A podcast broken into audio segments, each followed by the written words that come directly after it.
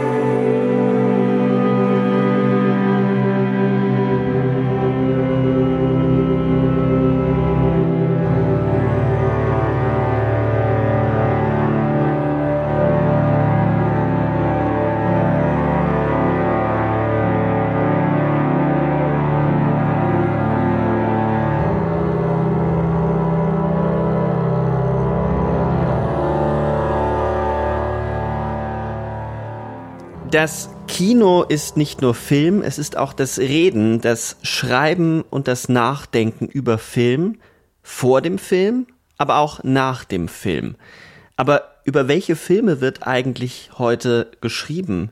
Und wie sehr diktiert die Aufmerksamkeitsökonomie die Titel, über die gesprochen oder die gezeigt, programmiert und diskutiert werden?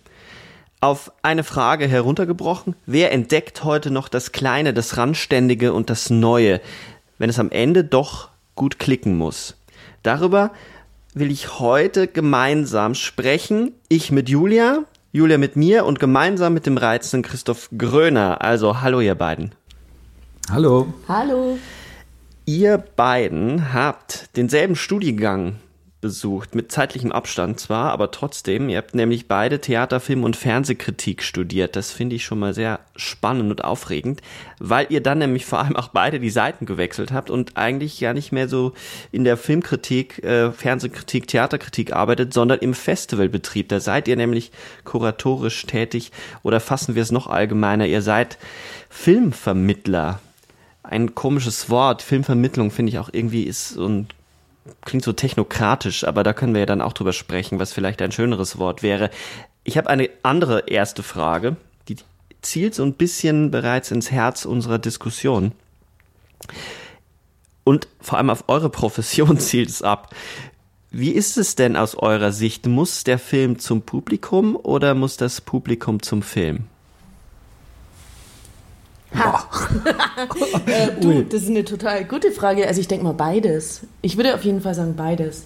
Und das ist auch der Spagat, den wir hinkriegen wollen und müssen.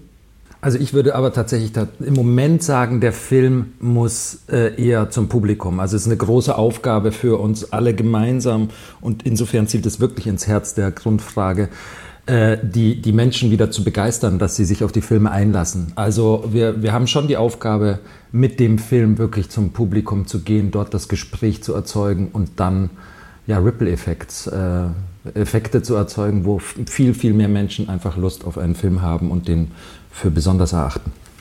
Aber ich meine, eigen, eigentlich ganz kurz, wenn ich da noch ergänzen darf, ist das ja schon eine wahnsinnig komplexe Frage tatsächlich, mhm. weil wenn wir jetzt so drüber nachdenken, ist, sprechen wir von Kino oder sprechen wir von Film? Weil dass man die Leute daheim auf dem Sofa abholt, das hat ja jetzt eigentlich ganz blendend funktioniert in den letzten zwei Jahren. Aber wie kriegen wir sie denn auch wieder gemeinsam vor eine große Leinwand? Ja, ich habe sowieso nur ans Kino gedacht. Ja, Aber gut, ja, ja, ja, ja, okay, okay, okay. Genau das äh, war das Ziel dieser Frage, nämlich auch die Differenz zwischen Kino und Film aufzumachen, weil ich der Überzeugung bin, dass eben Kino nicht gleich Film ist, was nicht bedeutet, dass das keine Rolle spielt, sondern das Kino viel, viel mehr noch ist, nämlich eben auch die Art und Weise, wie wir Leute dafür begeistern. Also um es vielleicht so zu formulieren, die Geschichte eines Films muss schon begonnen haben, bevor die ersten Bilder auf der Leinwand über die Leinwand laufen, damit die Leute ins Kino gehen. Es muss ja irgendeinen Grund geben dafür, dass die Leute vom Sofa aufstehen, um ins Kino zu gehen. Und das bedeutet, dass das Kino selbst eine Geschichte haben muss. Gleichzeitig zielt die Frage aber noch auf was anderes ab, nämlich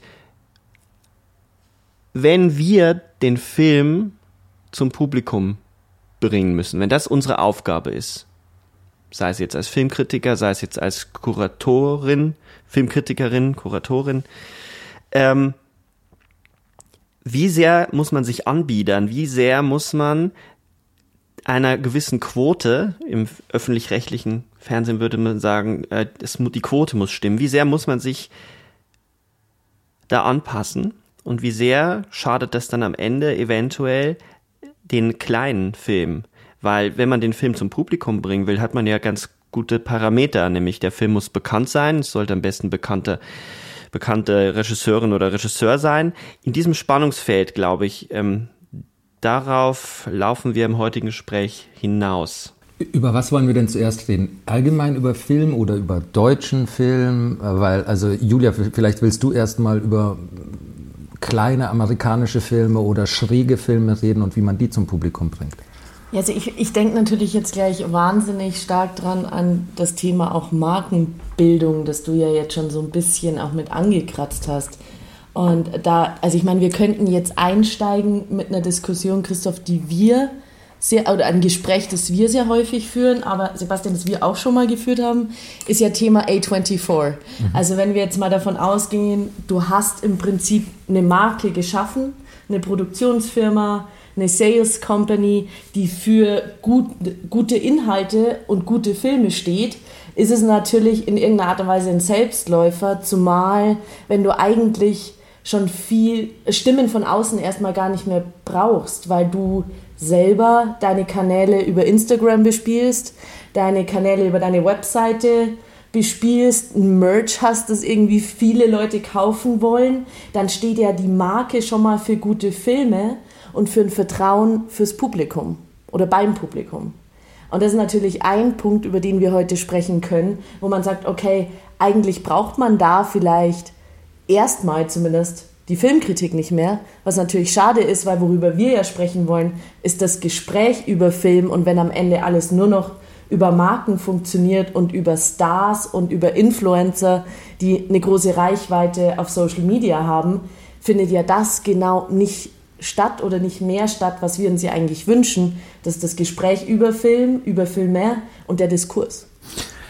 Ich finde interessant, ich möchte das ergänzen mit A24, weil du vorher das Wort Anbietern gesagt hast. Das Problem vielleicht ist, dass äh, das Publikum zwar nicht, sich nicht anbietet, dieser Marke, dieser heiligen Marke A24, aber in der Position der Anbetenden ist. Und ich glaube, wir werden heute viel darüber reden können, dass äh, das, was uns fehlt, das, was Film braucht, ein echter Diskurs ist. Dass das Schönste ist, wenn zwei Menschen über einen Film eine unterschiedliche Meinung haben, vielleicht auch stark unterschiedlich, aber im Grundsatz die gleiche Lust verspüren, über den Film zu reden.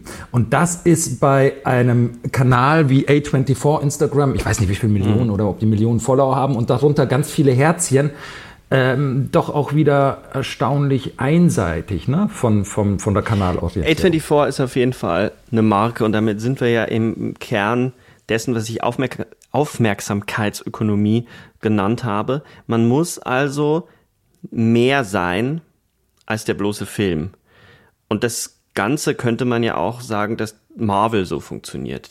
Das ganze Marvel Universe funktioniert so, dass es über den Film hinaus Geschichten erzählt und immer das Versprechen bietet, dass der neue Film eine, eine weitere Facette zu dieser Geschichte beiträgt. Und dazu gibt's dann Merchandise, dazu gibt's diese kleinen Figuren und man lebt außerhalb des Films in einer Filmwelt. Und A24 verspricht natürlich einen bestimmten Look, eine bestimmte, ein bestimmtes Feeling. Und das soll jetzt überhaupt nicht kritisch klingen, weil ähm, da müssen wir dann ja auch drüber sprechen, wie schnell vor allem in Europa sowas als sowas sehr kritisch gesehen wird. Es gibt ja einige, die sich darüber lustig machen über A24 und äh, vor allem wenn vor allem so erst der Horrorfilm Bubble ähm, das ist dann dieser Elevated Horror, den sie alle nicht so gerne mögen, der immer gleichförmig aussieht. Ähm, A24 hat schon einen gewissen Look. Also man sieht einen A24-Film und man weiß, dass es ein A24-Film ist. Oder würdet ihr mir widersprechen? Na, es kommt auf jeden Fall ein Hype mit und irgendwas, ähm, was, was da heißt schräg und anders und äh, und, und auch schon, äh, ja, schon auch ein gewisser Zeitgeist natürlich. Also Ja, ich meine, extrem. A24 versteht sich natürlich schon als Zeitgeist, die Unternehmen in irgendeiner Art und Weise. Aber ich finde natürlich schon interessant, dass jetzt immer mehr sehr etablierte FilmemacherInnen sich auch dafür entscheiden, mit A24 zusammenzuarbeiten. Wie jetzt Kelly Reicherts neuer Film ist A24, Alex Garland. Also da gibt es ja einige, die sich da jetzt ja schon auch hin also mit denen zusammenarbeiten wollen. Ähm, du, äh, Sebastian, du hast ja gesagt, also es geht darum, äh, dass wir mehr erzählen müssen als, ähm, als den einzelnen Film, ne? so eine Erlebniswelt oder so. Es ist schon äh, extrem, dass wir jetzt in so, so äh, ähm, Marketing-Sprech verhaftet sind. Wir reden über Marken, wir reden über Merchandise, du redest über Marvel und das ist eigentlich ist interessant sozusagen jetzt über das Sterben der Marke Marvel zu reden besonders, weil diese Marke zeigt ja Erschöpfungserscheinungen, äh, die, die hoch, hoch spannend sind. Also zum ersten Mal funktioniert es eben äh, weniger und ähm, und dieses Wort mit dem Anbietern, das hat mir vorher wirklich gefallen. Vielleicht, vielleicht ist es jetzt einfach, sind wir so erschöpft davon, alles zu einer Marke machen, ins, äh, in, inklusive von Instagram-Persönlichkeiten individu- individueller oder institutioneller Natur, dass eben äh, dieses, ähm, dass ein Gegenbild sozusagen stärker werden könnte. Ja, etwas, also, ähm, und dieses Gegenbild hat, hat nicht mit einer geschlossenen Geschichte zu tun, sondern eben mit diesem, was wir im Ursprünglichen gesagt haben, das Reden, das Streiten über Film, also ein zugewandtes Streiten über Film, schon an sich, okay, und jetzt komme ich wieder zurück, schon an sich die Marke sein könnte. Ja? Also wenn wir es schaffen würden, in einem Forum wirklich produktiv zu streiten, uns auseinanderzusetzen, Spaß daran zu haben, unterschiedlicher Meinung zu haben, ist das vielleicht heute äh, eine Marke, die äh, Film an sich braucht. Es ist ein kulturelles Artefakt, über das es sich lohnt, intensiv sich auseinandersetzen und zu streiten. Da müssen wir doch erst wieder hinkommen, weil ähm, im Moment ist über Film eher wenig zu streiten, habe ich oft das Gefühl. Und das ist das Problem. Also, dass sozusagen die Frage, wie sehr über einen Film gestritten wird, so ein bisschen lauwarm ist. Beziehungsweise vielleicht noch ganz kurz angeschlossen ist, ich, ich würde gar nicht sagen, so, es gibt keinen Streit über Film, aber es gibt so einen Streit, der ja aneinander vorbeigeht. Ich habe so das Gefühl, und vielleicht hat Okay. das auch mit den sozialen Medien zum Ja. Teil zu tun, Ja. weil ja viel einfach so, ich streite fast mit mir selbst. Ich habe vielleicht eine andere Meinung, aber es geht jetzt nicht darum, wiederum eine andere Meinung zuzulassen und dann in den Dialog zu gehen, sondern die Meinungen stehen nebeneinander and that's pretty much it. Ja, wir haben es äh, hauptsächlich mit Positionen zu tun. Also es wird eine Position bezogen und für diese Position stehe ich und der andere steht für eine andere Position und das ist dann ein Streit, aber kein Diskurs. Und äh, die Frage, die wir, es ist interessant, wie wir, wo wir hingekommen sind sehr schnell. Wir reden, wir haben über A24 jetzt gesprochen, wir haben über Marvel gesprochen, zwei Marken, die schon relativ etabliert sind. Ähm, es geht schon um Aufmerksamkeit. Es geht darum, was unsere Aufmerksamkeit anzieht. Ein, und gleichzeitig ähm, versuchen wir irgendwie dahin zu kommen zu etwas, was man Diskurs über Film nennt. Und was mich umtreibt, ist diese Ortlosigkeit. Also es gibt so wenig Orte, in denen auf eine offene Art und Weise über diese Filme, über Filme, über das Kleine, über all die anderen Filme gesprochen werden kann. Ich würde gerne das mal ein bisschen ordnen und würde anfangen wollen, über diese Krise des Kinos äh, zu sprechen, also eigentlich nicht über die Krise, sondern über den Ausweg, der da immer dann ähm, gezeichnet wird, nämlich Eventisierung. Also das eine Lösung war ja immer, das Kino muss wieder ein Event werden. Und dann sind wir ja auch sehr schnell wieder bei so Eventmarken wie A24 oder Marvel. Gleichzeitig haben wir auch die Diskussion über Festivals, dass Festivals eventuell die Rettung sein könnten. Davon bin ich auch überzeugt, dass Festivals ein ganz wichtiger Bestandteil dafür sind, Menschen für Kino und Filme zu begeistern. Aber auch dort hat sich eine seltsame Eventisierung eingestellt, ähm, nämlich eine, eine Haltung, dass Festivals müssen bigger sein. Die, man braucht alle Festivals, und davon gibt's ja wirklich sehr, sehr viele, ähm, gieren danach, die besonderen Filme, die großen Filme zu, zu holen. Es soll am besten äh, und die Debatte kennen wir ja aus der Berlinale. Die Berlinale ist deswegen so, so schwach, weil sie es nicht schafft, die großen Premieren, die, die, die Weltpremieren zu holen. Während Cannes und, und Venedig äh, der Berlinale da den Rang abläuft.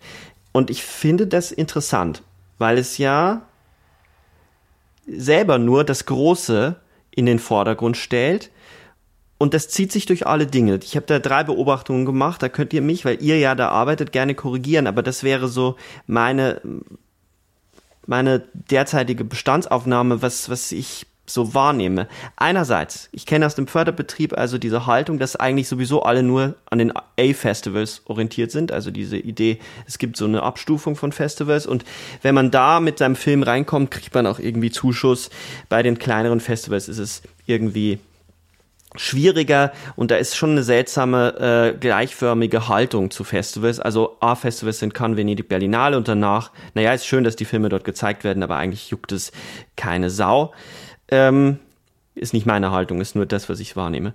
Dann, äh, es geht immer darum, Premieren zu haben und vor allem um den roten Teppich und Stars. Also das heißt, das Event drumherum, dieser Glamour-Faktor, der hat immer mehr zugenommen, während eine wirkliche, sachliche, fachliche und ähm, diskursive Annäherung an den Film immer weniger wird. Das schlägt sich dann auch äh, in der Presse nieder und in der Filmkritik nieder. Es wird eigentlich wenig noch über die einzelnen Filme geschrieben, sondern es gibt die Festivalberichte, die sich auch ganz oft um das Drumherum kümmern. Und dann werden halt ein paar Filme kursorisch abgehandelt, dann verschwinden sie aber lange, lange, lange Zeit wieder, bis der Film dann erscheint oder womöglich vielleicht auch gar nicht erscheint im Kino. Ist das trifft sich das mit eurer Wahrnehmung, dass diese Richtung, dass es in so eine Richtung geht? Dass die Festivalkritik, also dass das Schreiben über Festivals auch sich verändert hat, die Art und Weise, wie auf Fest, wie Festivals rezipiert werden, ähm, dass um es nochmal zuzuspitzen, äh, viele der Kolleginnen gehen doch und werden auch gezwungen, sich mit den Wettbewerben auseinanderzusetzen, wo wir doch eigentlich alle wissen, dass zumindest in Cannes der Wettbewerb doch relativ langweilig ist. Das ist eine steile These. Aber also du hast super viele spannende Sachen gesagt. Man muss ja auch mal steil also, einsteigen. Ja, ja, ja, also ich, ich, ich mache eine kleine Wolte, weil du hast etwas gesagt am Anfang. Was zieht die Aufmerksamkeit an? Und du hast Position gesagt und das finde ich total spannend. Und ich will nur eine kleine persönliche Anekdote sagen. Was mich jedenfalls nicht anzieht, ist jedwede Diskussion auf Facebook zu filmen, weil nur dort exakt das passiert, dass Positionen wiedergegeben werden, die in ihrer Dichotomie nicht peinlicher sein könnten, weil sie sagen letztlich, und das nur verbrämt durch ein paar Worte mehr, super geil oder super scheiße. Und äh, da, da kommen wir natürlich überhaupt nicht weiter und können uns gar nichts annähern. Und das ist, und man, mm, man bestätigt sich dann in seiner eigenen Mikroblase des Posts. Also der, die, die Abstoßungseffekte, und nur das persönlich finde ich da besonders hoch. Also das zieht überhaupt keine Aufmerksamkeit. Und wir, ehrlich gesagt, privat, um Film zu vermitteln, was heißt privat? Nee, in, in unserer Rolle als Filmvermittler, aber wir, wir beide individuell sozusagen nutzen Instagram, wenn, wenn überhaupt. Und ansonsten suchen wir natürlich, versuchen wir so viel wie möglich in Live-Formaten mehr wieder einzusteigen, ganz, in ganz vielen Kooperationen und Menschen tatsächlich zu begegnen, anstatt irgendwie in einem digitalen und blasenartigen Diskurs zu verbleiben. Das war jetzt aber wirklich nur ganz kurz eine Wolte. Du hast drei Sachen gesagt. Nur A-Festivals sind interessant. Da gibt es ja 15 insgesamt. Das bedeutet nichts anderes als die Akkreditierung durch den Internationalen Produzentenverband, dass man internationale Wettbewerbe ausrichtet. Da sind sehr wichtige Festivals drin, da sind sehr Absolut, wichtige ja. Festivals nicht drin. Ja, Sundance und Toronto ist zum Beispiel nicht A akkreditiert. So, und äh, für die drei von dir genannten gilt das. Ja, es ist betrüblich, dass dann nur noch auf den Hauptwettbewerb rekurriert wird ähm, und dass das ähm, so ähm, zugespitzt wird. Und trotzdem ist das für den künstlerischen Film in Cannes zu sein oder in Venedig tatsächlich fast, und Berlin nehme ich noch dazu, fast die einzige Möglichkeit, auch einen Markt zu haben. Ne? Denn, mhm. denn dieser künstlerische Film ist ja trotzdem äh, in Ansätzen genauso teuer wie ein rein kommerziell gedachter Film, muss also in irgendeiner Form ja auch eine Begeisterung auslösen, ein Publikum finden. Und da wird es uns nichts nützen, wenn das nur auf Festivals funktioniert. Weil die Festivals, ähm, die, die, die lösen etwas aus, die lösen Leidenschaft am Anfang aus, aber sie sind nur der erste Schritt einer ganzen Kette natürlich. Ähm, was die roten Teppich und die Stars anbelangt, da würde ich gerne, ich weiß nicht, wie siehst du es denn, Julia? Also ich meine, du redest jetzt nun mit, mit äh, Leuten und äh, Teilen einer Institution, den, der traditionell vorgeworfen wird, roter Teppich fixiert zu sein, was wir für uns beide gar nicht unterschreiben wollen. Wie siehst du das, Julia? Ja, also ich finde das ein total spannendes Thema natürlich, weil ähm, wenn wir jetzt Cannes als Beispiel nehmen und einen roten Teppich, klar funktioniert dann auch so ein gewisser Glamour-Faktor, weil alle wollen irgendwie an der Côte d'Azur abhängen und an der Croisette und dann hat das automatisch am Meer irgendwie einen Sexappeal. Darüber hinaus sind meiner Meinung nach rote Teppiche einfach immer redundanter, weil was ist denn ein Star heute oder was ist denn auch eine Persönlichkeit aus dem Filmgeschäft, die in irgendeiner Art und Weise eine Strahlkraft hat, wenn man es so nennen möchte, oder ähm, tatsächlich auch einfach eine Persönlichkeit ist, an, für die man sich interessiert. Und ich glaube, da sind wir an dem Punkt, das funktioniert heute einfach ganz anders. Wir haben da schon viel drüber diskutiert und eigentlich geht es ja darum, es muss eigentlich eine Figur sein, die in irgendeiner Art und Weise für etwas steht, die eine Meinung hat, die transportiert wird und die einfach mehr zu sagen hat, als ich stehe jetzt im Rampenlicht. Und, und da sind wir, glaube ich, bei einem wichtigen Punkt, dass einfach so dieser schillernde Geist von, von Festivals auch nicht mehr damit verbunden sein darf, dass man jemanden einfliegt für vier Stunden, der dann einmal über den roten Teppich spaziert, sich fotografieren lässt and that's it, sondern dass man darüber nachdenkt, wie denn so jemand auch mehr eingebunden werden kann. Mhm. Also auch eine Message oder ein Thema mit aufgreifen kann und mag und über etwa auch, und da sind wir wieder beim Thema diskursive Formate oder Diskussionen, weil warum nicht darüber nachdenken, dass jemand auch eben für etwas stehen kann und möchte vor allem und so auch in ein Festival mehr eingebunden sein kann. Äh, um das konkret an einem Beispiel zu machen, würde man François Ozon nach München bringen, müsste man unbedingt über irgendeine Verbindung mit Fassbinder nachdenken. Ne? Eine Tour für ihn, sein ja, Eintauchen mhm. in eine andere filmische Welt und umgekehrt ergänzt er diese filmische Welt. Solche Gedanken treiben uns sehr stark um und ich möchte das nur anekdotisch ergänzen, dass ich in den letzten zwei Wochen zwei Artikel gelesen habe, einen in der Süddeutschen, einen im Guardian und in beiden Artikeln wurden jeweils Tom Cruise und dann Harrison Ford als der letzte Star bezeichnet. Also interessanterweise verändern sich die Star-Narrative. Und wir wissen jetzt alle nicht genau, warum. Also die Bindungskräfte des Kinos verändern sich. Sie verschwinden nicht, aber sie verändern sich. Und damit wird plötzlich die Frage des Stars an sich plötzlich zu, zu etwas Nostalgischem, etwas, was verschwindet. Und wir glauben, dass, ähm, dass wenn man Star nicht mehr mit Glamour zusammendenkt, sondern Star mit Vision und Mission, so als Wortfelder, dass wir dann, dass wir dann ganz neue, spannende Leute entdecken können. Und Julia hat zum Beispiel einen Film entdeckt, Quantum Cowboys und Geoff Marslet. Ähm, das ist ein totaler neuer Indie, der mit einer totalen Mission ausgestattet ist. Aus dem Nichts sehr radikale Filme zu machen, mit interessanterweise einer Familie, einer Filmfamilie, die unglaublich, unglaublich wichtige Künstler mit inkorporiert.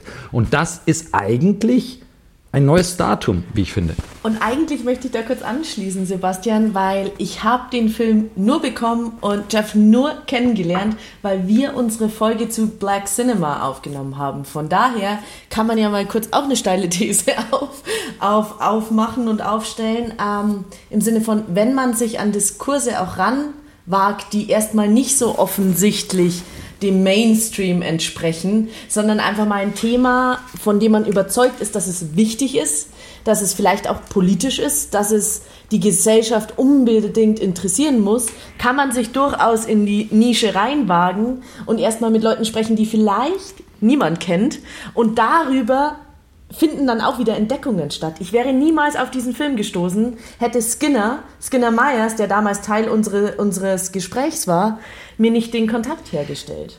Das ist jetzt sehr viel, um, um es zu ordnen. Ähm, du hast aber eine gute Vorlage gegeben, äh, indem du von einem kleinen, oder ihr beide von einem kleinen Film, von einem Indie-Film gesprochen habt. Es war, mein Anliegen war gar kein roter, roter Teppich-Bashing oder so.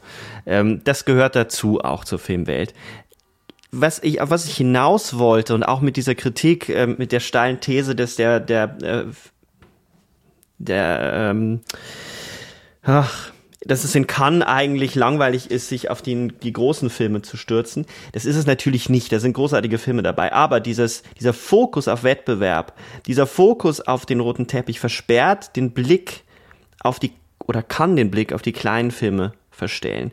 Und das Ganze hat eine, hat eine strukturelle Verknüpfung, in dem Film in Deutschland ja gefördert wird und Förderinstitutionen immer bürokratische Apparate sind, die ähm, nach ganz klar nach einer ganz klaren Mechanik laufen, in denen bestimmte Festivals äh, wichtig sind, in denen es wichtig ist, dass die Filme dort laufen und groß laufen. Also das Ganze ist ja nie auf einen Diskurs aus, weil Diskurs wird gefürchtet, weil jemand könnte den Film ja schlecht finden. Äh, es wird immer, es wird immer so eine Illusion drumherum gebaut, die dazu führt, dass hier nur die Dinge, die eh schon bekannt sind, von denen man eh schon gehört hat, unterstützt werden und in und irgendwie eingebettet werden. Ähm, also in ein Event. Anstatt zu überlegen, wie man, und das finde ich ganz äh, äh, toll, wie ein Diskurs selber wieder zu einem Diskurs wird und Dinge anstößt, Dinge überhaupt erst in Bewegung versetzt und das beginnt nun mal dann mit kleineren Klickzahlen, aber die Dinge wachsen. Also diese Frage, gerade jetzt aus meiner, meiner Profession heraus, einen kleinen Film, nehmen wir mal jetzt ähm, eine, nehmen wir mal den Dokumentarfilm, äh, der in der, in der Presse, wenn es vor allem ein kleiner Dokumentarfilm ist, extrem prekär ist. Mit dem kommt man nicht kommt man eigentlich nicht in die großen Verlage rein oder in die großen Zeitungen rein, weil diese Dinge im Internet definitiv nicht so gut klicken werden. Also das heißt, wir haben so einen komischen Zirkelschluss, der verhindert, dass eben solche neuen Sachen entdeckt werden können. Wenn man es so denkt, wie mit Ozon, dass man Ozon nimmt und den in einen Diskurs einbindet, in eine Entdeckungsreise, dass man Aspekte entdeckt, die man an Fassbinder noch nicht entdeckt hat und von Fassbinder dann auf neues deutsches Kino kommt, dann ist es was völlig anderes. Aber die Räume sind verdammt, verdammt eng. Und eine kleine Bemerkung zum Startum noch. Ich finde, dass ähm, Jens Balser in der Zeit einen herausragenden Artikel über Harry Styles geschrieben hat, wo finde ich klar wird, wie sich das Startum gerade verändert. Und Harry Styles ist da ein, ein Star, der äh, eben auch für etwas steht, aber nicht mehr angehimmelt wird, weil er so schön und weil er so sexy ist, sondern er wird angehimmelt, weil er für etwas steht, für eine ganz andere Art der Männlichkeit oder des Geschlechts.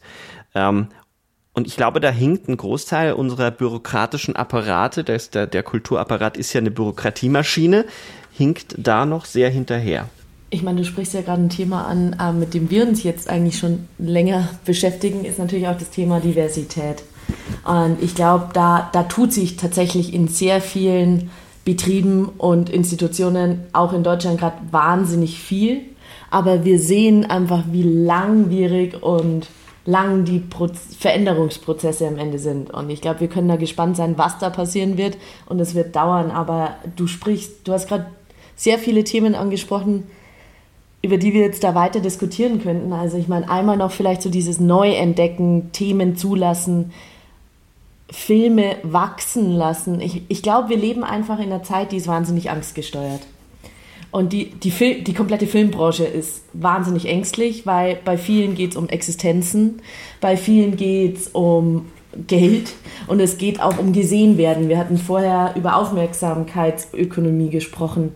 Und natürlich ist da das, Frauen, äh, das Vertrauen in eine Marke und in einen Namen, der dafür steht, gute Filme gemacht zu haben und eine bestimmte einfach, ähm, den kennt man, den kennt das Publikum, ist natürlich erstmal da und vielleicht auch leichter damit umzugehen. Das heißt, warum erstmal das Risiko eingehen, wovon ja oft gesprochen wird, was Neues zu, zu wagen und zu tun, während man doch erstmal das alte, bewährte nochmal probieren könnte, weil das hat ja früher auch so geklappt. Das heißt, ich glaube erstmal so überhaupt Risiko anders zu deuten, das, ist, das haben wir auch, weil wir vorhin über, also ich, das Diversität erwähnt habe. Das haben wir da ja auch gemerkt, sozusagen ein Umdenken in den Köpfen der Menschen, dass man Diversität als Chance sieht und nicht Diversität immer sofort als Risiko.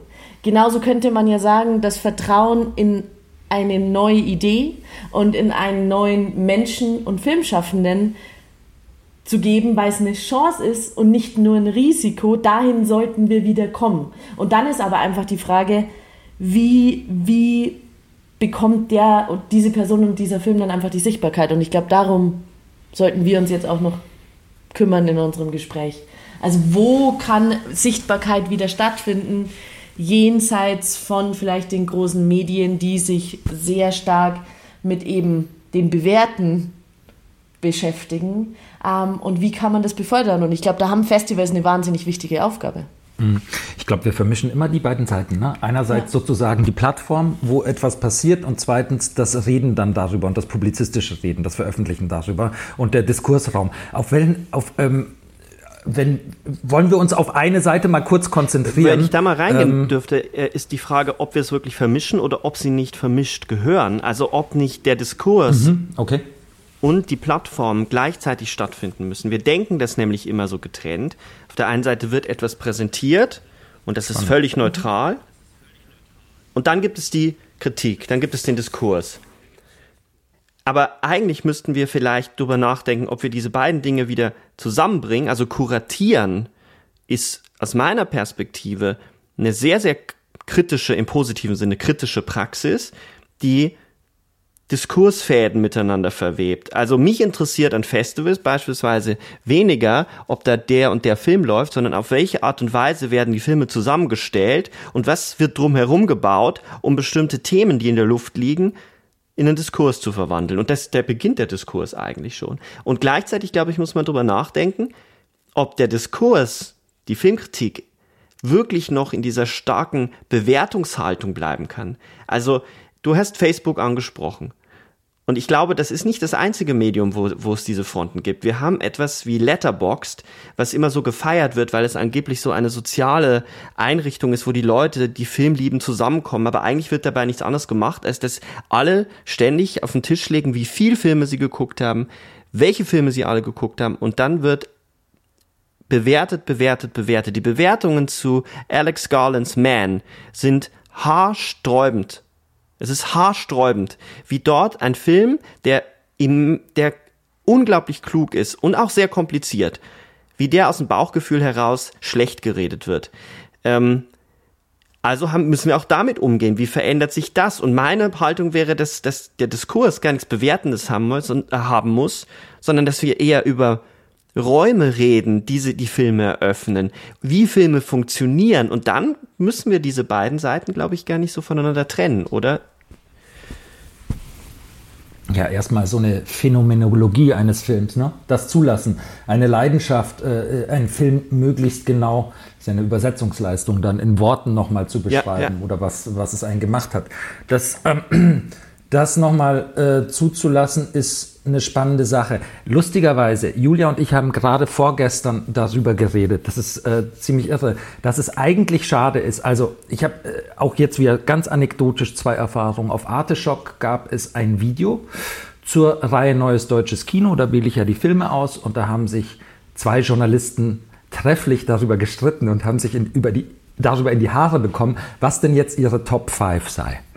Und ich dachte plötzlich, mein Gott, ist das faszinierend, ist das lebendig. Hier gibt es einen echten Diskurs, einen echten Austausch und am Ende einigen sie sich natürlich, du, wir verlassen jetzt aber jetzt nicht sozusagen das Gentleman's Agreement, uns hier nicht anzuschreiben, sondern wir reden über diesen Film und ich versuche ihn dir nochmal genauer zu erklären, was mich hier so fasziniert. Ja, so. Und äh, dann dachten wir vor zwei Tagen, was, wenn wir uns die schlimmsten, den schlimmsten Blick auf unser Festival oder einige der schlimmsten Blicke, einige der schlimmsten Kritiken und einige der schönsten nehmen würden und in einen Diskursraum einladen würden, wo wir danach noch weiter darüber reden und wir wiederum versuchen, zu sagen, ja, aber wir sehen diesen Film komplett anders oder wir haben mit der Struktur dieses und jenes versucht. Also exakt dieser Diskursraum, den du beschreibst, vielleicht nicht ab dem ersten Moment, aber sequenziell gesehen, dass es ein stärkeres Gespräch zwischen allen Beteiligten an einem tiefen Filmgespräch gibt und dieses tiefe Filmgespräch könnte Inspiration auslösen, dass eben die Menschen anders wieder, nämlich sinnlicher, vor allem erstmal sinnlicher über Film reden. Das bedeutet ja aber auch, dass wir einen Austausch brauchen. Und vielleicht ist das, äh, oder ich glaube, dass es einer der Schlüsselbegriffe ist, der Austausch untereinander. Und da kommen die Ebenen auch zusammen. Das Filmkritiker mit Kuratorinnen, Filmkritikerinnen, ich vergesse, bei dem Wort immer äh, zu gendern, FilmkritikerInnen und, und Kuratorinnen zusammenkommen, dass äh, ähm, leidenschaftlich über Film gesprochen wird auf verschiedenen Ebenen, aber das gemeinsam gesprochen wird. Deswegen mein Plädoyer, diese gar nicht die Plattform zu auseinanderzulegen, sondern zu sagen, wie können wir das wieder miteinander verbinden, weil jetzt aus der Filmkritikerinnenperspektive gesprochen, was mir fehlt ist, natürlich, wenn ich auf Festivals bin, rede ich auch mit Kolleginnen und man redet mal über einen Film, aber auf so einer publizistischen Ebene, man schreibt seine Filmkritik, die wird veröffentlicht und das war's dann. Aber es wird so wenig darüber gesprochen, was herrscht da gerade für ein Diskurs eigentlich unter den FilmkritikerInnen zu einem Film, das wieder in Bewegung zu versetzen. Da gibt's dann diese kleinen Formate, aber im Großen und Ganzen fehlt das. Und mir fehlt das an ganz vielen Ecken, weil es eben nur Positionierungen sind wo, wo es meistens mehr um die eigene Person geht, ob man den Film jetzt gut oder schlecht gefunden hat, anstatt zu sagen, aber da steckt doch trotzdem, obwohl das nicht aufgeht, eine wunderbare Idee drin oder es ist ein Schritt in diese Richtung und das bringt mich zu A, B, C, geht es immer darum, oh, das fand ich richtig blöd und das Festival, das fand ich auch richtig blöd. Aber der, das kann man ja machen, aber der zweite Schritt, zu sagen, aber da sind auch Öffnungen drin, weil in jedem Fehler, in jedem, in, jeden, in jeder Sache, die, die irgendwie falsch gelaufen ist, mit wenigen Ausnahmen, stehen, stecken ja auch Möglichkeiten drin, darüber zu reden, sich auszutauschen und es in andere Richtungen hinzuentwickeln. Und ich weiß nicht, ich weiß nicht, warum das nicht stattfindet, weil wir hatten ja durchaus, da kann man dann auch natürlich viel drüber kritisieren, aber in der Literaturkritik lange Zeit in Deutschland so ein Diskurs, der ein bisschen mehr in diese Richtung ging. Im Film haben wir das irgendwie nicht. Jetzt mal blöd gefragt, würdest du dir dann tatsächlich wünschen, dass man bei Festivals zum Beispiel einfach auch öffentliche Podien kreiert, wo man sagt, okay, da kuratiert man Leute zusammen, die sich zu einem Thema zu gewissen Filmen austauschen und man lässt einfach mal Kritik zu. Ich glaube ja, es geht oft auch einfach mal darum, Kritik nicht immer als was ja, Negatives ja. zu bewerten. Ist es ja überhaupt nicht. Im ist Gegenteil. Ja, genau. Sondern als etwas, was den Diskurs anschiebt oder anschieben kann und darüber hinaus ja dann das Gespräch über Filme oder überhaupt die Sichtbarkeit von Filme anschieben kann. Ja, genau, also ein bisschen weg von diesen, jemand kommt und das sind dann aus unterschiedlichen Professionen Personen, die den Film kurz einführen und eigentlich machen sie meistens ja nichts anderes, als den Film zusammenzufassen, sondern dass man eher darüber, äh, dass man Leute zusammenbringt, die weniger über die Produktionsgeschichte, sondern vielmehr, was macht der Film mit uns? Was hat der mit dir gemacht? Und oder auch Festival, dass das Festival während des laufenden Betriebs sich selbst kritisiert, aber eben nicht verstanden als, dass jemand angegriffen wird. Also die Egos so aus dem Fenster werfen und sagen wir, das ist Arbeit, das ist Kultur, das ist ständig ein Prozess im Werden und so eine Freude daran, die vermisse ich und da ich ja äh, zwei Jahre lang in dieser Institution, in dieser Förderinstitution gearbeitet habe, da ist eine riesige Angst, dass Filme schlecht geredet werden, dass, dass eine negative Kritik wird, wird gefürchtet. Oder nehme man doch mal Netflix, die sich, wo man das Gefühl hat, die, die, denen ist es eigentlich total egal, ob überhaupt über einen Film geschrieben wird. Der landet sowieso auf dieser Plattform und dann funktioniert der oder funktioniert der nicht. Und dann wählen sie sich halt so ein paar Leute aus. Ähm, aber das finde ich irgendwie eine seltsame Vorstellung von Diskurs. Und bei Festivals dann genauso, als, also das ist dann irgendwie dieser heilige Ort und das ist wie eine Firma und das ist dann PR und das ist dann Werbung. Das zu öffnen, ich weiß nicht genau wie, aber das wäre, das wäre so irgendwie mein utopischer Impetus oder mein, mein Impuls, den ich, den ich in der Vorbereitung so entdeckt habe. Also in meiner Erinnerung werden in Kinos bei Premieren von R.P. Karl oder so ein Film wie A Young Man with High Potential wird dann schon geschrien und direkt Kritik geübt. Also das gibt es durchaus, aber das gibt es punktuell. Du hast recht. Ähm, ich glaube, das, was du einforderst, also ist ähm, auf der institutionellen Ebene sozusagen eine Selbstkritik eines Festivals im laufenden Betrieb, ist ein sehr interessanter Gedanke, den, man, den, den wir einfach mitnehmen wollen. So. Ähm, ich erinnere an eine ganz andere Sache, was Kritik anbelangt und den positiven Impetus von Kritik. Äh, Christoph Hochhäusler hat in einer der besten Ausgaben von Revolver, ich habe es mir jetzt nochmal in der Vorbereitung angelesen, die 14 nämlich, über Filmkritik, hat er gesagt, es gibt drei falsche Impulse der Filmkritik, das war 2006. Äh, Service, äh, falsche Gnade und Impressionismus. Und, ähm, und falsche Gnade, ne? die, die Beißhemmung richtig zu kritisieren, aber mit richtig guten Argumenten, ist natürlich etwas, was Filmemachern als Reibungsfläche und Entwicklungsfähigkeit natürlich fehlt. Und wenn wir das so ein bisschen historisch begreifen, ist, glaube ich, der letzte große ähm, Durchsetzungsimpuls innerhalb der deutschen Filmkritik vermutlich die Berliner Schule, würde ich sagen. Es gibt danach noch den, den German Mumblecore, nennen wir es mal so, der ein bisschen stärker auch mit München mhm. verbunden ist, mhm. natürlich als die Berliner Schule. Aber die Durchsetzungsfähigkeit war da bei weitem nicht so hoch. Und es gibt jetzt zig Ansatzpunkte, mal wieder darüber zu, äh, zu reden und größere Linien zu finden, wie sich das junge Filmemachen verändert. Stich auch in Deutschland? In, in Deutschland, ins, äh, insbesondere in Deutschland, das noch gar nicht aufgegriffen ist. Die, ähm, äh, man könnte es so vielfältig benennen. Aber jedenfalls eine neue Ernsthaftigkeit, mhm. mhm. eine neue Ironiefreiheit äh, und ein neuer Existenzialismus des jungen Filmschaffens ist so spürbar. Und äh, wir müssen da eigentlich wieder hinkommen und das meint, das meint Filmemacher ernst nehmen, eben tiefen Kritik zu üben. Und jetzt habe ich aufgrund dessen, was du vorher gesagt hast, du hast nämlich bei der Publizistik immer über Online, das klickt nicht gelesen, äh, geredet. Äh, äh, schnelle These.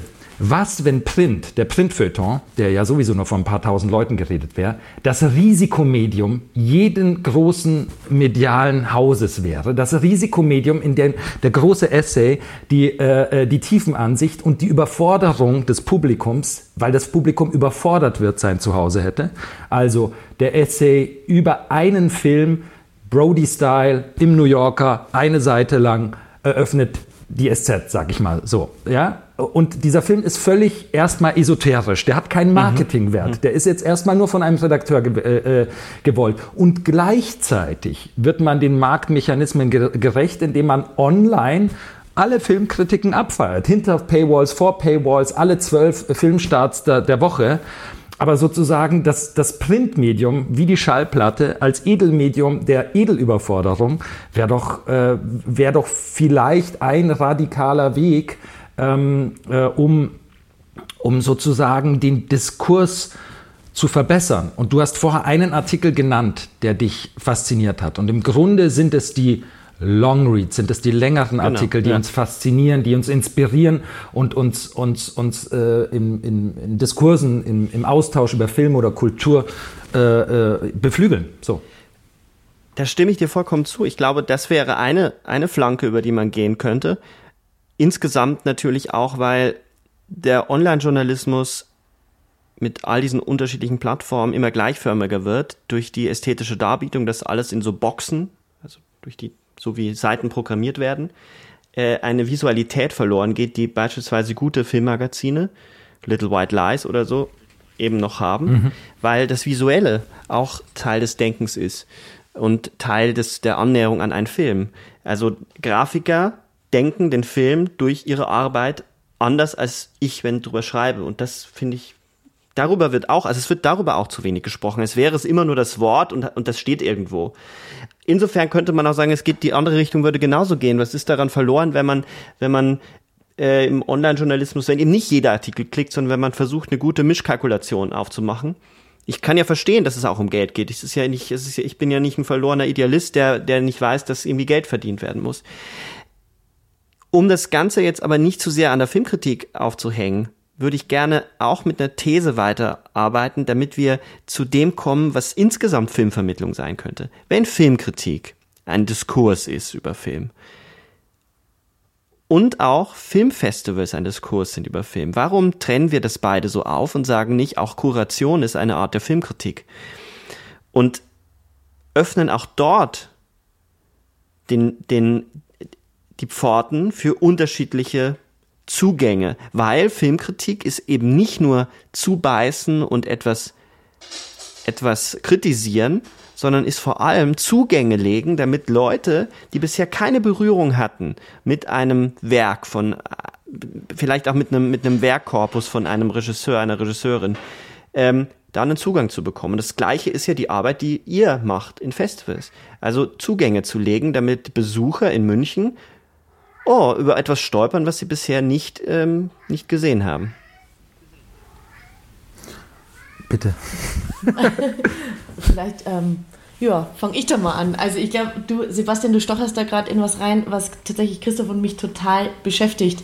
Denn wir denken auf jeden Fall, dass es darum geht, bei den Filmen, die wir auswählen, dass die natürlich auch in einer Art und Weise miteinander sprechen sollen in dem Idealfall. Dass es nicht mehr darum geht, irgendwie die besten Filme der Welt auszusuchen, ohne dass man sich, dass man sich dabei Gedanken macht, was denn diese Filme vielleicht auch zu sagen haben oder auslösen, könnten, womöglich ähm, bei jemandem, der dann die Filme sieht.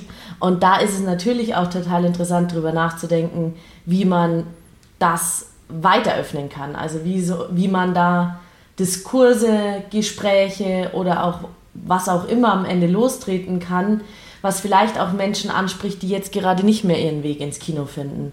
Also wir hatten ja in diesem Jahr zum Beispiel eine Reihe zu Body Horror, da haben wir mit dem Museum Brandhorst in München zusammengearbeitet und es war genau der Versuch, so etwas zu tun.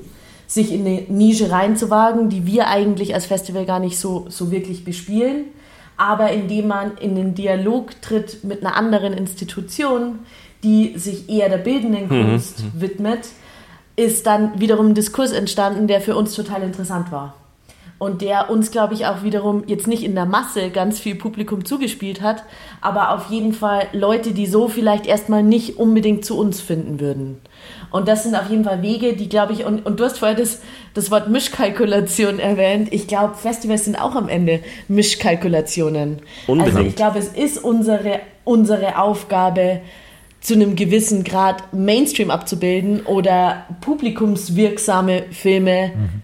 zu integrieren ähm, um einfach auch auf uns als Festival, aber auch auf Film und Kino aufmerksam zu machen. Aber es ist auf der anderen Seite auch unsere Aufgabe, Filme zu entdecken und ähm, sozusagen sich in die Nische reinzuwagen und in das Experiment reinzuwagen.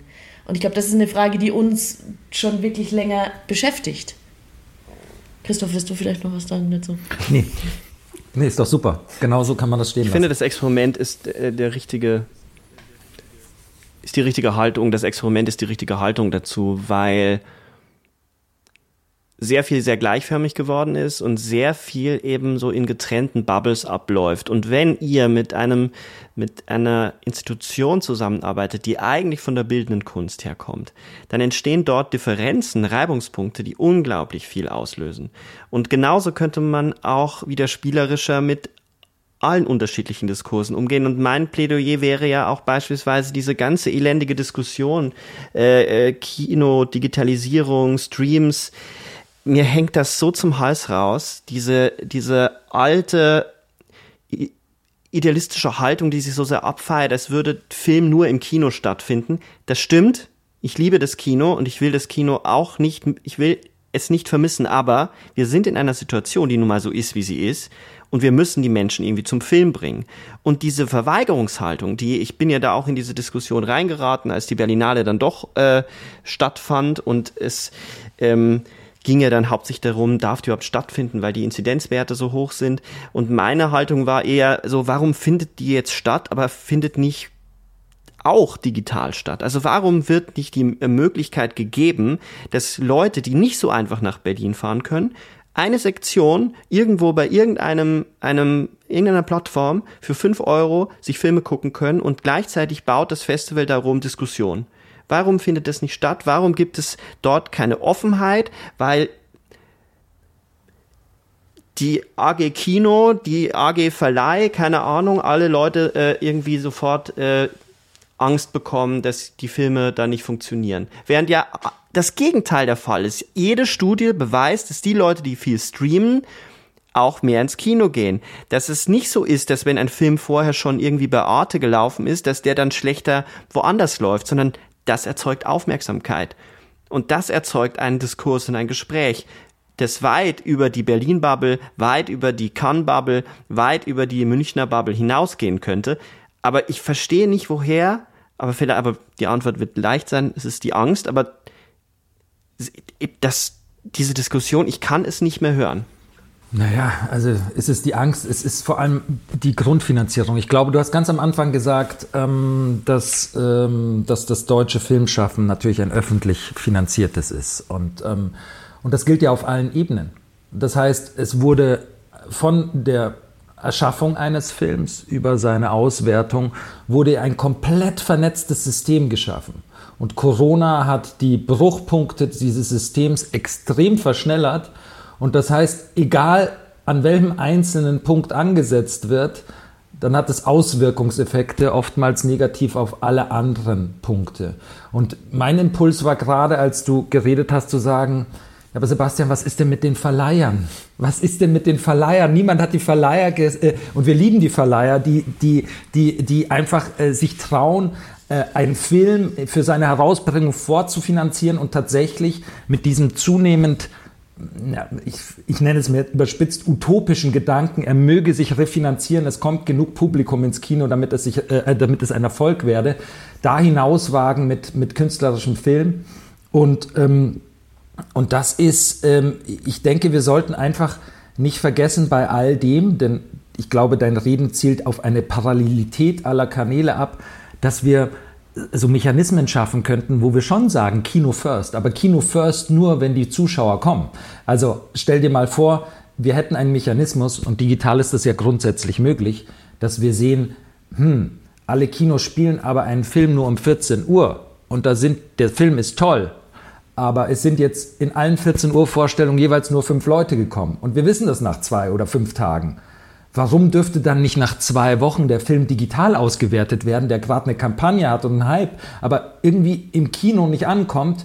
Und wir können das nutzen, wir können das nutzen, um diese Aufmerksamkeit zu haben und verbinden das dann mit Kampagnen, die sagen, hey, über diese, diesen Ort, dieses Tool kannst du versuchen, dein Kino zu überzeugen, uns zu spielen in deiner Stadt. Wenn du 20 oder 30 Leute überzeugst, dann, dann kommen wir wieder zu einem Filmscreening oder ein Filmscreening wird es geben. Also komplett andere Modelle, die aber respektieren diesen extrem hohen Aufwand und das Risiko, in dem Verleiher stehen und immer wieder das zurückverweisen auf, auf das Kino, das fände ich natürlich wahnsinnig spannend. Und gleichzeitig gebe ich dir recht, wer streamt, geht mehr ins Kino.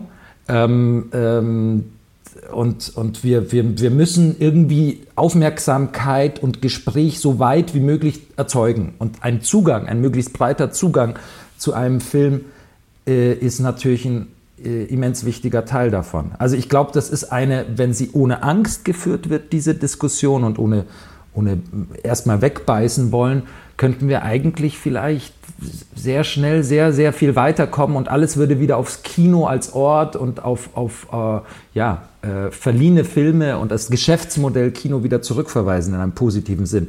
Ich weiß nicht, ob ich jetzt zu naiv und zu hoffnungsvoll bin, aber ich glaube da wirklich dran.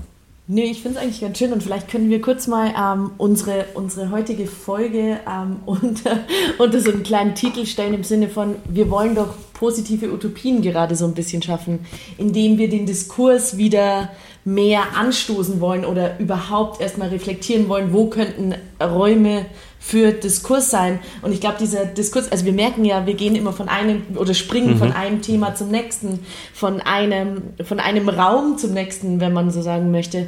Und ich glaube, diese Utopie ist einfach, betrifft so ein bisschen alles. Und vielleicht kann auch dieser Diskurs ja so ein bisschen alles betreffen. Also müsste nicht auch dieser Diskurs einfach stattfinden, wo man sagt, ja, okay, warum machen digitale Festivals keinen Sinn oder ausschließlich digitale oder die Herausforderungen, bestimmte digitale Stränge auch einfach umzusetzen. Und das, das schließt sich ja dann auch an an die Kinoauswertung.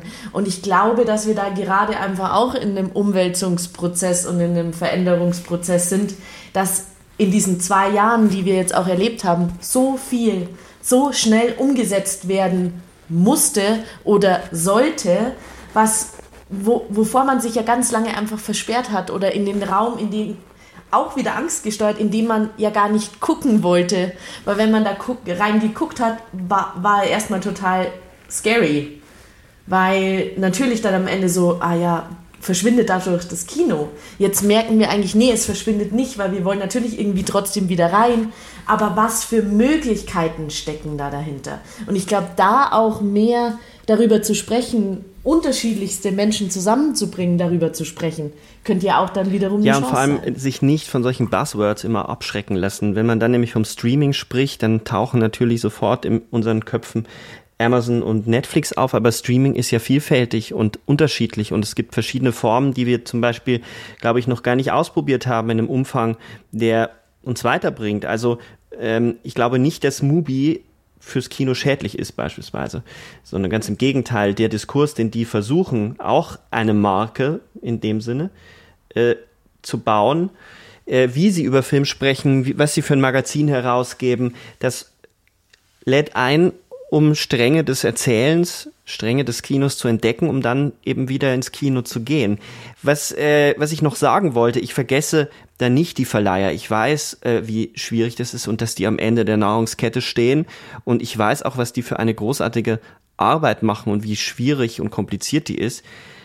Ähm, nur herrscht da doch dann, wenn man über dieses Thema redet, schnell auch so eine Angsthaltung und so ein positionieren, es soll so bleiben, wie es ist, weil das funktioniert ja. Und ich glaube schon, dass diese Vernetztheit, von der jetzt auch Julia gesprochen hat, dieses Hin- und Herspringen damit zu tun hat, dass, wie du, Christoph, gesagt hast, alles miteinander vernetzt ist, weil wir eine so eine bürokratische Maschine darunter haben, die alles steuert nach bestimmten Parametern, die irgendwie nicht mehr angegangen werden dürfen und können, weil sobald man einen Stein rausnimmt, alles zusammenfällt, zumindest besteht da die Angst. Und dann beginnen wir einfach nicht fröhlich neue Wege auszuprobieren und dann gemeinsam zu überlegen, der Produzent braucht den Verleiher, der Verleiher braucht den Regisseur, der Regisseur braucht den Autor und die Autorin und so weiter und so weiter, dass wir wieder viel holistischer denken und zu überlegen, wie kommen wir da gemeinsam hin, nicht das Kino zu retten, sondern erstmal den Diskurs über Film zu retten, damit alle wieder darüber sprechen und Leute überhaupt entdecken können, wie toll es ist, in diese Paläste zu gehen und sich vor einer Leinwand gemeinsam einen Film anzugucken. Ich habe äh, immer diese, ähm, diese, ja auch Utopie, nee, also vor, vor langer Zeit habe ich mal einen Artikel über Christian Pfeil geschrieben und habe äh, den Kinomensch als Kurator beschrieben. Und ich denke, ähm, ich denke, wir müssen, wir müssen sehr auf den Generationenwechsel im Kino vertrauen, also vor Ort, dass da Leute kommen, die sagen, ich habe jetzt Lust, Kino nochmal ganz anders zu denken, ganz intensiv zu denken. Ich vertraue diesem Ort. Ich habe mal von jemandem gehört, habe das allerdings nie bestätigt, dass an der FEMIS sowohl Filmemacher als auch Kinomacher ausgebildet werden. Und wenn man äh, in ein, ähm, nicht ein Kino in Paris, sondern ein Kino in der Provinz, sage ich mal, in kleineren Städten in Paris geht, passiert es dir oft genug, dass sie ein eigenes Magazin haben, ein extrem bisweilen strange und, und bizarr kuratiertes Programm, also eine sehr eigene Haltung in dem lokalen Kino. Ähm, Gibt es natürlich in Deutschland vielfach auch, ne? Lodderbus, Zeise-Kinos, was auch immer. Also äh, in, in, in ganz Deutschland, in, in München glaube ich schon noch, dass das Monopol immer wieder und andere natürlich auch äh, spannend in diese Richtung gehen, der, der, der Spitzenkuratierung, der Einzelvorführung und so weiter. Aber ich glaube, dass ähm, in diesem, in diesem Bereich vor Ort ein Publikum, das erstmal gar nicht einen einzelnen Film sehen will, sondern zu seinem Kinobetreiber geht an die Kasse und sagt, okay, ich kaufe mir jetzt ein Ticket dafür. Und der Kinobetreiber sagt, ja, ja, du wirst es nicht bereuen. Du hast doch letzte Woche hier auch und hast doch den Film gesehen.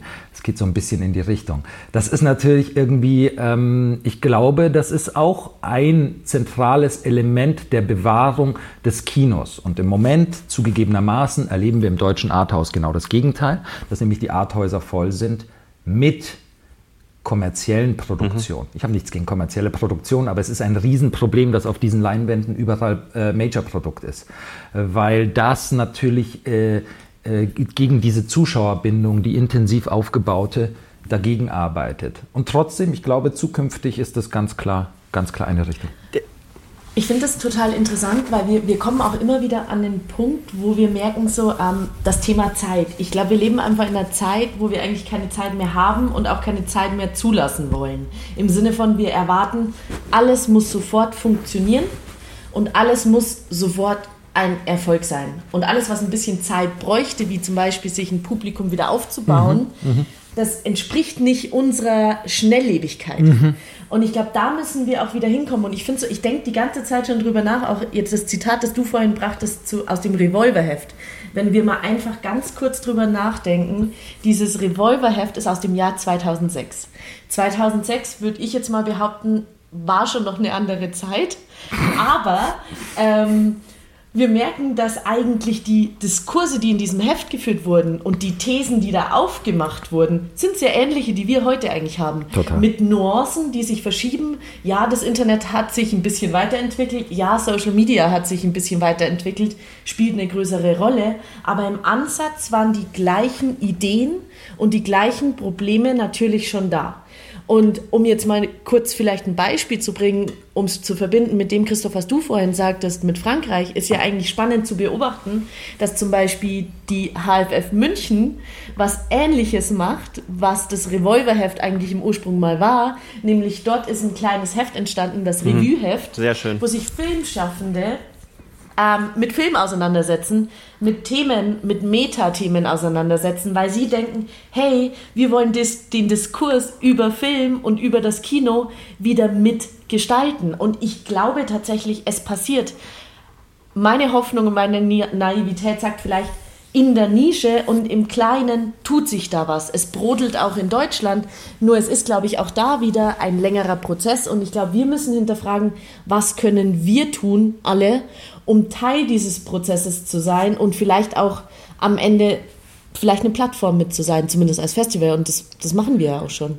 Das bedeutet aber auch Stimmen zu vermischen, das heißt das Etablierte mit dem noch nicht etablierten zu vermischen, das Junge mit dem Alten zu vermischen, also auch diese ganze Diskussion äh, darum, dass äh, die Filmkritik zu männlich und zu alt sei, könnte man ja auch anders auflösen und sagen, ja, dann mischen wir die Sachen einfach und gehen nicht in ein anderes Extrem und machen es jetzt komplett jung, sondern wir, wir, wir kommunizieren wieder. Dafür muss es aber auch die Plattform geben.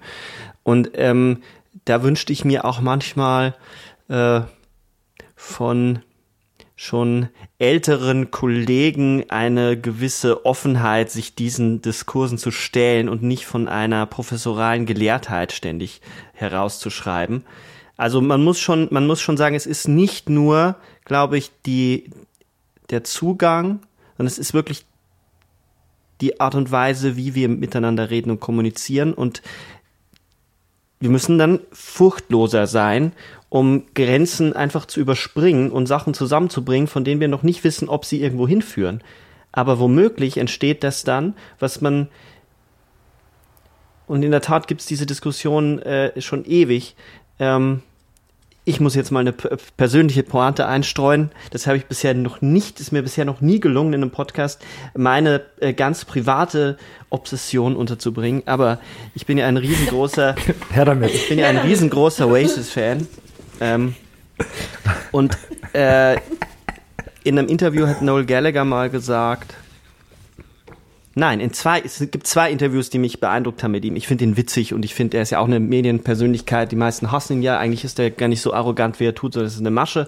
Aber er sagt, in einem Interview hat er darüber gesprochen, dass Oasis wahrscheinlich äh, die letzte Rockband ist, in dem Sinne, als dass kein keine Plattenfirma der Welt solche Verrückten wie die beiden mit dem Risiko, dass sie bilden, mehr aufbauen würden. Weil die so unberechenbar waren. Und da ist was dran, glaube ich. Und gleichzeitig hat er in, einmal erzählt, wie es für ihn war, wenn eine neue Platte erschienen ist. Dann hat er sich nämlich, dann hat er im Endeffekt vom Plattenladen camp, äh, gecampt. Es war vorher nichts bekannt, nichts bekannt über das Neue. Man hat kein Stück von dieser Platte gehört. Man war nervös. Man hat aber Geschichten darüber gehört. Man hat vorher Interviews mit den jeweiligen MusikerInnen gelesen. Und man war so nervös, hat die Platte zitternd auf den Plattenspieler gelegt, hat es durchgehört und ist danach ins Pub zum Saufen mit seinen Kumpels gegangen und hat darüber gesprochen. Und für mich ist diese Geschichte immer so eine Geschichte der Leidenschaft, äh, dass man freudig miteinander über diese Dinge, die wir so sehr lieben, nämlich Filme, wieder spricht und sich austauscht und es nicht von vornherein schon immer zu einer Ware macht, sondern dass man eben, und ich meine wirklich, dass in einem fast schon mythologischen Sinne Geschichten erzählt über etwas, das wieder zu was Besonderem wird. Und ich glaube, da haben wir uns ganz gut angenähert an, an das, wie das möglich wäre und was dazu, was wir dazu brauchen. Und dazu braucht es eben auch eine Aufhebung der Trennung zwischen mir als jemand, der über Filme schreibt und manchmal auch richtet und manchmal auch zu Recht wahrscheinlich sich aufregt über Filme und euch, die ihr Filme zusammenstellt, und da einen gemeinsamen, eine gemeinsame Sprache zu finden, das finde ich total aufregend. Und mich, mich würde es total freuen, wenn mehrere Kulturbetriebe, Kulturschaffende da auch einfach mal das Risiko eingehen, sehr offene Plattformen zu bilden, wo man nicht von vornherein weiß, was da oben gesagt wird, wo die Fragen nicht schon feststehen und äh, wo man ein Thema stellt, Leute einlädt, weil man an die glaubt und den Diskurs einfach laufen lässt. Also ich glaube, das gehört auch wesentlich dazu und das, glaube ich, meinte auch Noel Gallagher, als er sich auf diese, den Wahnsinn, der von Oasis bezogen hat, der so wahrscheinlich nicht mehr denkbar ist. Okay, wow. ähm, äh, ich kann jetzt auf Noel Gallagher gar nicht so antworten, aber ich dachte, was, was, mich inspiriert hat, ist im Grunde in Bezug auf Festivals hast du sowas wie ein Telluride-Prinzip beschrieben und damit auch beschrieben, warum wir uns versammeln sollen und nicht nur digital. Äh, Telluride veröffentlicht sein Programm ja gar nicht vorab. Da kommen Leute hin und sagen, irgendwas wird schon passieren dass es dann die bisweilen größten kommerziellen Filme der Welt sind, die vor Toronto zu sehen sind, ähm, ähm, das ähm, steht auf einem anderen Blatt und dann sitzen da ganz viele spannende Leute der AAA-Kategorie einfach rum und lassen auf sich mhm. wirken, ja, was genau. passiert. Angeblich, ähm, äh, auch das rein anekdotisch, war noch nie da, aber es gibt Menschen, die Palic, was gerade stattfindet, als eine Art europäisches Telluride beschreiben. Äh, da waren ein paar Filmemacher auch aus Deutschland gerade da und sind hin und weg. Ähm, und ähm, dieses Jung und Alt, das hat mich auch inspiriert, was du gesagt hast, als ja ein Konstruktionsprinzip zumindest der Reihe Neues Deutsches Kino in München, dass das ganz neu neben sehr etablierte Filmemacher gestellt wird und da keine Unterscheidung gemacht wird und hoffentlich auch nicht nur ein, ein, ein, ein, ein Dialog zwischen den Altern aufgemacht wird, sondern zwischen dem Experiment und dem Kommerziellen. Das ist nämlich auch ganz immer wichtig, dass man, dass man sich im besten Fall auf 15 Positionen, deutsche Positionen einlässt, von denen jetzt erstmal die Behauptung von uns aufgestellt wird, müsst ihr sehen, egal wo ihr herkommt, weil da ist was drin zu finden. Hoffentlich klappt das besonders oft, klappt sicherlich nicht immer, aber das ist sozusagen äh, das Versprechen, möglichst, möglichst offen auf deutschen Film zuzugehen und dass sich das eben lohnt. Weil äh, persönlich kann ich sagen, dass ich natürlich nach jetzt doch äh, ein paar Editionen mit deutschem Kino ähm, äh, schon sehr genervt bin von, von dem Halbsatz, den es in der Publizistik gibt, mit dem ich immer weniger anzufangen weiß, das ist so und so für einen deutschen Film.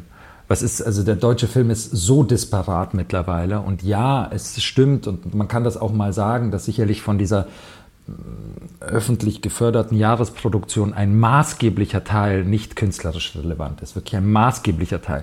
Aber es gibt eben einen genauso kleineren, aber maßgeblichen Teil, wo man sehr wohl über äh, Kunstwillen, über Radikalität und ähnliches sprechen kann und das in größere Kontexte einordnen kann. Und da bringen wir unseren Teil zum Diskurs halt bei durch diese Auswahl. Nur einen Teil natürlich, freilich. Ähm, insofern, ich habe nichts zu Noel Gallagher gesagt. Willst du vielleicht was zu Noel Gallagher sagen? Her damit, los. Ja, ich, ja, Nö, aber da werde ich ja immer ein bisschen nostalgisch. Jetzt werde ich nostalgisch. Aha. Und ich glaube, da kann ich dann die Brücke schlagen, weil Sebastian und ich kennen uns ja über die Musik. Deshalb kann ich natürlich mit seiner Noel Gallagher-Obsession was anfangen. Aber ich glaube, du hast dadurch was angesprochen, was wahnsinnig wichtig ist. Wir dürfen einen gewissen Nostalgiefaktor beim Kulturschaffen nicht ignorieren. Und ich glaube, natürlich ist auch der Kinoraum und die große Leinwand und der dunkle Raum eine gewisse Nostalgie. Und zwar eine Nostalgie, die wahrscheinlich oder ziemlich sicher neu besetzt werden muss und zum Teil auch wieder neu entdeckt werden muss. Und ich erinnere mich dran, ich, ähm, ich war an der Fachoberschule für Design und Gestaltung und habe dann einen kleinen Vortrag gehalten und da saßen lauter so 17-Jährige. Und ich dachte mir so, ich stelle ihnen jetzt mal die Frage so, geht ihr ins Kino? Alle so, hm, naja, manchmal. Ich so, warum geht denn ihr nicht rein? Ja, da passiert doch nichts. Das kann ich mir doch alles daheim auf dem Sofa auf dem Beamer angucken. Ich so, okay. Ich so, glaubt ihr an die Magie des dunklen Raumes und der großen Leinwand? Auf jeden Fall. Ich so, hm, mhm. irgendwie, mhm. Mhm. irgendwie passt das alles nicht wirklich zusammen. Und ich glaube, da geht es am Ende wirklich darum, auch vor allem jüngeren Menschen diesen Raum überhaupt wieder zu öffnen. Oh, das ist jetzt sehr spannend, was du sagst. Lass uns über Minions reden. Ja, bitte. Über, die, über, über dieses Minions-Phänomen mit, äh, mit diesen Jugendlichen, die im Anzug ankommen und dann, und dann in der Kunstsprache der Minions die ganze Vorführung durchreden und sowohl in Deutschland, glaube ich, und insbesondere auch in UK, UK, wurden, wurden ja ganz viele Vorführungen abgesagt, weil das als, als Störung dieses, äh, des Prinzips Kino gesehen wurde. Dabei wird es ja wie hier in München, Museum Lichtspiel und Rocky Horror Picture Show, wird es ja mhm, zu einem ganz ja. anderen, anderen Happening gerade. Minions 2 ist total spannend, weil die Jugendlichen gehen rein und die Institution Kino wehrt sich aber gegen die Eroberung ihres Raums auf eine eigene Jugendkulturart. Eigentlich total wahnsinnig, weil man müsste sofort natürlich eigene Screenings äh, einführen und sagen, hier, äh, wir machen daraus ein Happening und äh, wir, wir stimmen euch noch ein mit irgendwie, äh, keine Ahnung, YouTube-Videos von vor vorangegangenen Vorführungen, wer am besten mit der Kunstsprache umgegangen ist. Man könnte das ja wirklich zu, zu etwas Einzigartigem verarbeiten. Also da ist die Institution gerade zu in Teilen vielleicht langsam, weil die Diskussion ist ja eineinhalb, zwei Wochen alt. Kann sein, dass sich die Kinos alle mittlerweile auch schon darauf eingestellt haben. Das ist insofern hat. natürlich auch interessant, weil der Film Minions 2, das ist sicherlich jetzt kein äh, Kinderfilmmeisterwerk, wenn man ihn nach klassischen Prinzipien auseinander nimmt. Äh, es ist ja eher eine Nummernrevue, aber er hat so einen unglaublichen Anarchismus. Also diese Minions als Figuren sind, finde ich, sind großartige Erfindungen, weil sie so anarchistisch sind. Und dann ausgerechnet bei so einem anarchistischen Film diesen Anarchismus nicht zuzulassen, das ist ja doppelt absurd. Ja, ja, ähm, ja, ja, Das bringt mich aber auf eine andere Sache, weil überhaupt Formen zuzulassen und ähm, sich auf Neues einzustellen oder einfach mal zu sagen, oh, das ist aber jetzt halt einfach was anderes und das ist eine andere Form von Kino erleben, das zuzulassen, das fällt einigen sehr schwer und, ich, und das rüttelt an den Grundfesten, wie wir unsere Institutionen verstehen und Kino ist eine Institution und da ranzukommen. Ich meine, als der, als der The Batman gezeigt wurde, haben ja einige Kinos gewarnt oder vorher gesagt, dass dieser Film sehr dunkel ist, aber sie nehmen, also Reklamationen äh, davon, sie werden das Geld nicht zurückgeben, wenn sich Leute beschweren, weil es sehr viele Leute sich ja beschwert haben, dass dieser Film so dunkel sei, dass man da nichts mehr erkennen würde. Wo ich mich als, wo ich mich dann gefragt habe, verflucht nochmal, wie kommt man überhaupt dazu, sowas an einem Film zu kritisieren, wenn das halt zu der Formsprache, zur Bildsprache dieses Films gehört? Und ähnlich würde ich auf das ähm, Phänomen dieser, dieses TikTok-Phänomens zugreifen. Vielleicht gehört das einfach zu dieser Form des Films dazu, dass dieser Film diese Form der Reaktion nach sich zieht. Äh, Was wolltest du sagen? ich glaube, Christoph hat eine Idee. Christoph hat gerade eine Idee. Nein, nee, also es führt natürlich auf ein sehr, sehr schwieriges Terrain direkt, nämlich die Frage, ob Kino, also These, Kino ist immer ein Trigger. Und das, wir, gehen deshalb, wir gehen deshalb ins Kino, um verändert zu werden, erschüttert zu werden vielleicht auch mal den einen oder anderen Ansatz, oh Gott, ich sag's jetzt einfach, von Panikattacke zu haben, wenn man irgendwie äh, äh, irgendwelche Strobo, äh, Strobo-Filme hat. Wie heißt denn nochmal der Tanzfilm? Herrschaftszeiten, wo sie alle auf Droge sind und sich dann gegenseitig. Climax. Äh, Ja, Climax natürlich. Climax hat mit mir körperlich was gemacht, weil das gar nicht gut war. Das war gar nicht gut. Aber würde ich deshalb sagen, dieser Film bräuchte irgendeine Form von Warnung? Nein, wir wollen ja vom, also ich persönlich würde gerne vom Kino angefasst, geschüttelt und verändert werden. Etwas, was tatsächlich ist komplett von den jetzt gerade so gehypten seriellen Formaten ab, abtrennt. Wenn du in diesen Raum gehst, dann gibt es das Potenzial, dass du irgendwie sehr irritiert wieder rauskommst. Und ich finde das ein sehr gutes Potenzial. Das bleibt jetzt so stehen. Das birgt aber, das führt jetzt, und vielleicht können wir damit die Folge dann auch abrunden, ähm, das führt wieder zu der Eingangsfrage, nämlich muss der Film zum Publikum oder das Publikum zum Film? Weil wenn der Film uns erschüttern soll, treffen soll, überraschen soll, im positiven wie im negativen, weil der Horrorfilm per se ja dieses komische, äh, diese komische Mischverhältnis aus ich genieße irgendwie den Schrecken aufmacht. Äh, hoch diskutiert äh, in der, in der, in der Horrorfilmtheorie natürlich. Dann ist schon die Frage, muss dann nicht doch eher das Publikum gewillt sein, einfach zu einem Film zu gehen, sich überraschen zu lassen? Weil wenn wir den Film zu sehr darauf designen, und das wäre ja meine These, warum das äh, Marvel-Kino so lange Zeit so gut funktioniert hat und warum Serien auch so gut funktionieren. Serien, also ich finde ja, ein Großteil der Serienproduktion grauenvoll, grauenvoll durcherzählt und auserzählt und ausgewalzt. Aber damit werden natürlich Welten des Eskapismus gebaut, Welten, in denen man sich zurückziehen kann. Und Marvel ist eine unglaubliche Welt, in die man zu, sich zurückziehen kann. Das andere Kino, von dem wir sprechen, das sich nicht, das nicht versucht, von vornherein schon zu gucken, ah, was könnten die wollen? Ah, die wollen jetzt bestimmt eine Story über Strange, weil Dr. Strange haben wir bisher noch nicht so ah, und da können wir jetzt noch einen Horrorfilm einbauen, weil das Genre hatten wir auch noch nicht so sehr. Und dann entsteht daraus, ist, dann, dann ist es im Endeffekt Marketing. Also Marvel-Filme sind für mich reines Marketing. Da bin ich ziemlich hart ähm, mittlerweile, weil ich so genervt bin von diesen Filmen. Ähm, ohne dass ich sagen würde, die, die soll es auch geben, ist alles okay. Das, das meine ich dann auch nicht. Aber das Kino, von dem du jetzt gesprochen hast oder von dem wir irgendwo in dieser zwischen diesen beiden Filmwelten, zwischen dem überfordert werden und zwischen dem aufgehoben werden. Dazwischen muss vermittelt werden.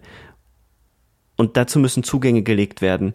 Und dafür ist die Filmkritik, glaube ich, da. Dafür ist aber genauso sind Festivals da, ist dieses ganze Ding, was man Filmvermittlung nennen kann, da, von dem wir, glaube ich, noch nicht mal wissen, was es alles sein kann. Ich, äh, ich möchte jetzt, glaube ich, auf einer sehr überraschenden Note enden, so ein bisschen. Vielleicht mit einem Beispiel vom Filmfest München. Ich glaube nämlich, genau das, was du jetzt gerade beschrieben hast, hat ein Film aus der Reihe Neues Deutsches Kino nämlich auch geschafft. The Ordinaries. Ähm, ich glaube, dass der da wahnsinnig gut in irgendeiner Art und Weise reinpasst, weil das ein Film ist von einer jungen Filmschaffenden, die man eigentlich noch nicht so wirklich kennt, die aber viele Räume innerhalb ihres Filmes entdeckt hat und der Film ja dann auch tatsächlich mit mehreren Preisen ausgezeichnet wurde, direkt bei Carlo Vivari auch gezeigt wurde. Und ich meine, Christoph, erinnere dich doch mal kurz dran, als du den das erste Mal gesehen hast, was der Film mit dir gemacht hat.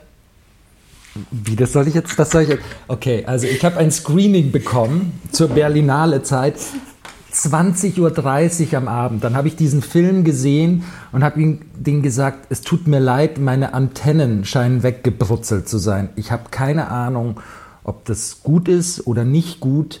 Ich bin völlig überfordert. Mein Hirn versucht gerade, den, den Film zu entwirren.